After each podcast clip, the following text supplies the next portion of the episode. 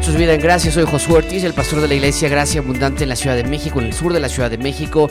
Gracias por escucharnos después de un gran tiempo de pausa por diferentes actividades que tuvimos en los, durante la semana y actividades personales también de trabajo. Ha sido imposible eh, tener audios, pero bueno, me ha parecido que este es un excelente momento de retomar nuestros podcasts semanales. Eh, un tema muy importante que está en la actualidad. Hoy es 14 de marzo 2020 y todo lo que el mundo está hablando, literalmente, ahora no estamos exagerando, no es una hipérbole, es literalmente en todo el mundo hay un solo tema. En la boca de todos está el coronavirus, el COVID-19 y lo que cada gobierno ha estado haciendo, lo que cada eh, entidad ha tomado como decisión, cómo prevenirlo, cómo lucharlo, cómo eh, tratar de tomar medidas que vayan a a, no, a, provocar que no se propague tan rápidamente este virus en diferentes comunidades. En México todavía tenemos una, una cuenta muy baja comparada con otros países, eh, pero no es, eh, es esperarse más bien, no nos va a tomar como sorpresa que en las próximas semanas estos números cambien. Y sin embargo, como creyentes, siempre tenemos que ver hacia la palabra de Dios, hacia la dirección divina que Él nos ha dejado y cómo podemos reaccionar ante este tipo de circunstancias. No es la primera vez que algo así sucede en, en, la, en tiempos modernos, sin embargo sí es muy atípico por la velocidad en la que se ha dispersado y la cantidad de países en la que está y desde luego la cantidad de información que podemos encontrar en redes sociales, en internet, eh, a, través de estos canales de noticias de 24 horas, eh, sí hace este evento algo diferente, con un sabor distinto al de otros, a otras pandemias eh, que hemos vivido antes. Como creyentes, ¿cómo debemos reaccionar ante el coronavirus? Déjame darte cuatro diferentes maneras en las que como creyentes debemos reaccionar eh, en, en, esta, circunstancia. Perdón. Número uno, déjame hablarte acerca de que como creyentes debemos nosotros de establecer el ejemplo. Eh, estamos escuchando mucho las noticias acerca de que la mejor manera de ayudar a nuestros amigos, de la mejor manera de ayudar a nuestra sociedad es quedarnos en casa eh, no salgas a ningún lado. Eh, próximamente, seguramente, como en muchos otros países, las escuelas se van a cancelar, va a haber este, eh, partidos de fútbol que ya no se van a llevar a cabo. En fin, todo esto es por el bien de otras personas, es lo que no se nos ha dicho. Pero no es verdad, por lo menos no es totalmente verdad. Sí, en un grado estoy muy contento de escuchar que las escuelas, iglesias, otros lugares están tomando medidas precautorias para pelear contra el virus, pero la mejor manera en la que nosotros podemos ser luz en medio de estas circunstancias es que como creyentes tengamos o pongamos un ejemplo en cómo estamos entendiendo estos tiempos. Como creyentes nosotros debemos permanecer tranquilos, calmados, en paz. No podemos ser identificados como los primeros que vamos a ir a vaciar el Sam's Club o el Costco de todo el papel de baño que te pueda imaginar. Nosotros no vamos a, ser acusados o no nos vamos a encontrar eh, esparciendo miedo, perdiendo la esperanza. Nuestro prójimo, nuestros familiares, nuestros amigos, nuestra nación va a ser ayudada más cuando eh, nuestras vidas brillen más. Como creyentes recordamos que nuestra confianza está en el Señor y tenemos un, eh, un, entendimiento muy sobrio de que la mejor manera de ayudar a nuestros hermanos, amigos, familiares en tiempos como este desde siempre ha sido recordar nuestra confianza en el Señor Jesucristo. Nuestra sociedad, nuestros amigos inconversos necesitan verlo, vernos que estamos sin disculpa, inequívocamente equivocadamente, convencidos de que no estamos solos, no estamos huérfanos, el Señor Jesucristo está con nosotros y de esa manera recordamos lo que Él nos dijo en Juan 14, 27, no teman, no se turbe vuestro corazón, mi paz les dejo, mi paz les doy. No como el mundo la da, sino yo les estoy dando una paz divina, una, una paz especial. En primer lugar, eh, como creyentes, pongamos el ejemplo. Número dos, ¿cómo, cómo reaccionamos en este tipo de temporadas? Número dos, como creyentes, nosotros no nos dolemos como el resto. ¿A, qué me refiero con esto? Como creyentes, no nos dolemos como el resto de las personas. Me refiero a esto. ¿Por qué nosotros como creyentes deberíamos tener miedo a la muerte? Porque al final del día, lo que la gente teme más que cualquier cosa es la muerte. Cuando escuchamos que alguien nos dice, oye, espero que te recuperes pronto, espero que te sientas mejor pronto, en realidad nos están diciendo, espero que no mueran. Y, los seres humanos desean la inmortalidad más que cualquier cosa en este mundo. Y cuando el puro pensamiento de que un virus puede detener nuestro más preciado deseo de vivir para siempre, o por lo menos vivir muchos años, eso crea miedo, resentimiento, enojo.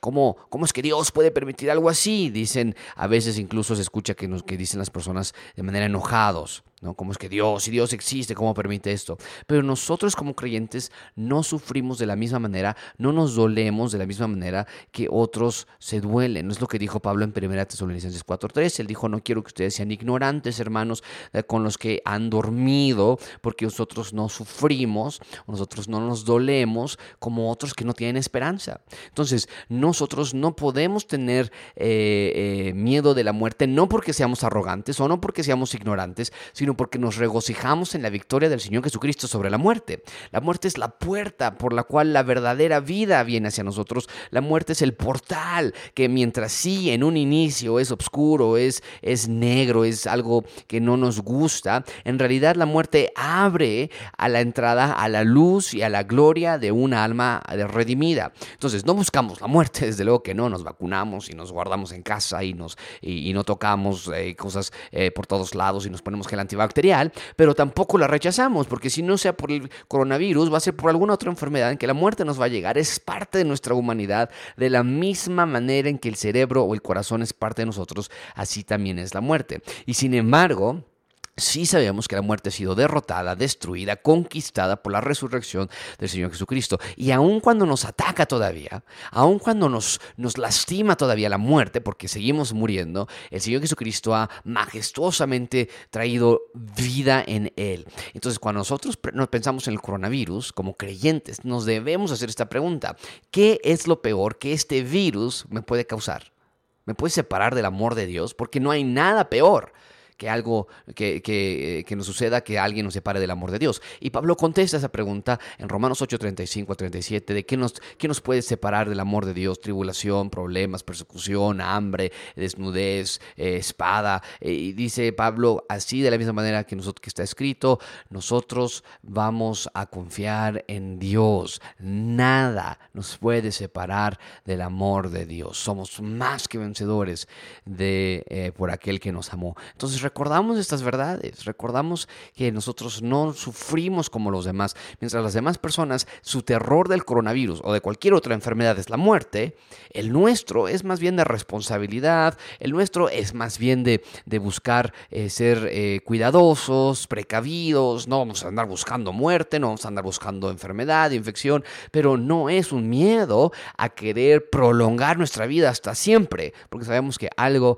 va a terminar nuestra vida en esta tierra si es que el Señor Jesucristo no llega antes. Número tres, no nada más como creyentes en medio de estas circunstancias ponemos el ejemplo, no nada más recordamos que no sufrimos como los demás, no, eh, en tercer lugar, como cristianos recordamos que vivimos en un mundo descompuesto. Amigos, la creación, la criatura están rotos, están descompuestos, disfuncionalmente operando día al día.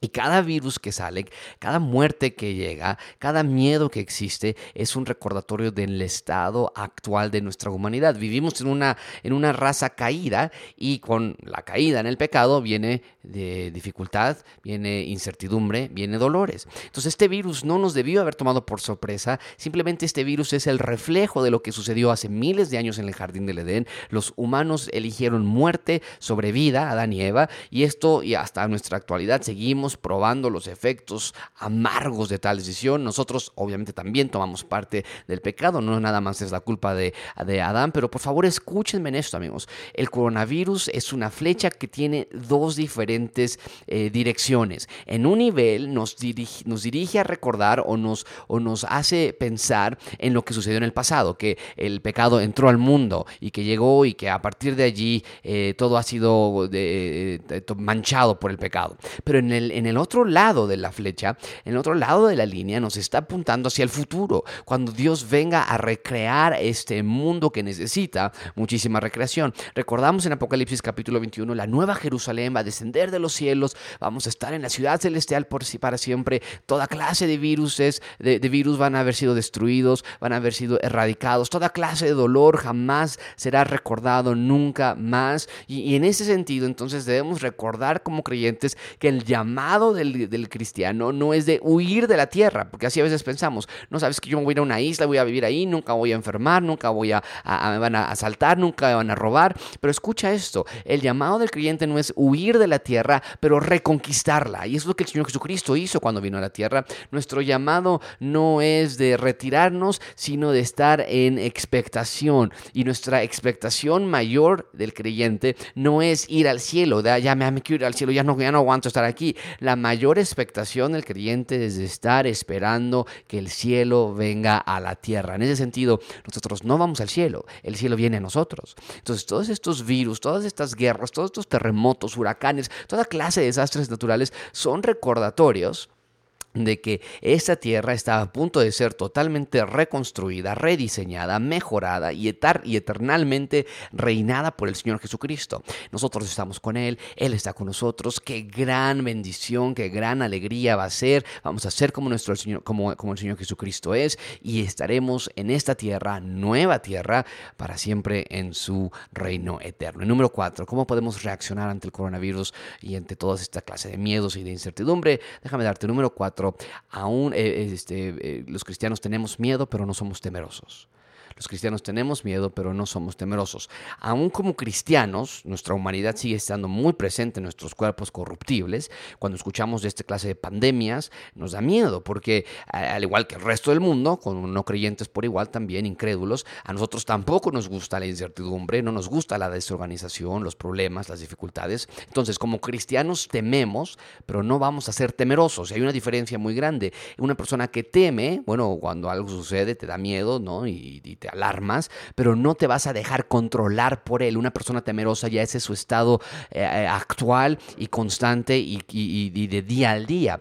Y, la, nuestra condición humana tiene una tendencia hacia el miedo, pero nosotros no nada más tenemos una condición humana. Nos dice 2 Corintios 5, 17 que en Cristo tenemos una nueva condición o una nueva vocación. Somos una nueva criatura en Él. Y por lo tanto en Cristo podemos de nuevo ser seres humanos de la manera en que Él lo diseñó. Podemos confiar en Él, podemos creer en Él, podemos seguirle, podemos eh, eh, pedir oración a Él y aun cuando yo tenga miedo, y eso es muy natural del ser humano, en Cristo ya no puedo o ya no debo y ya no tengo que ser temeroso.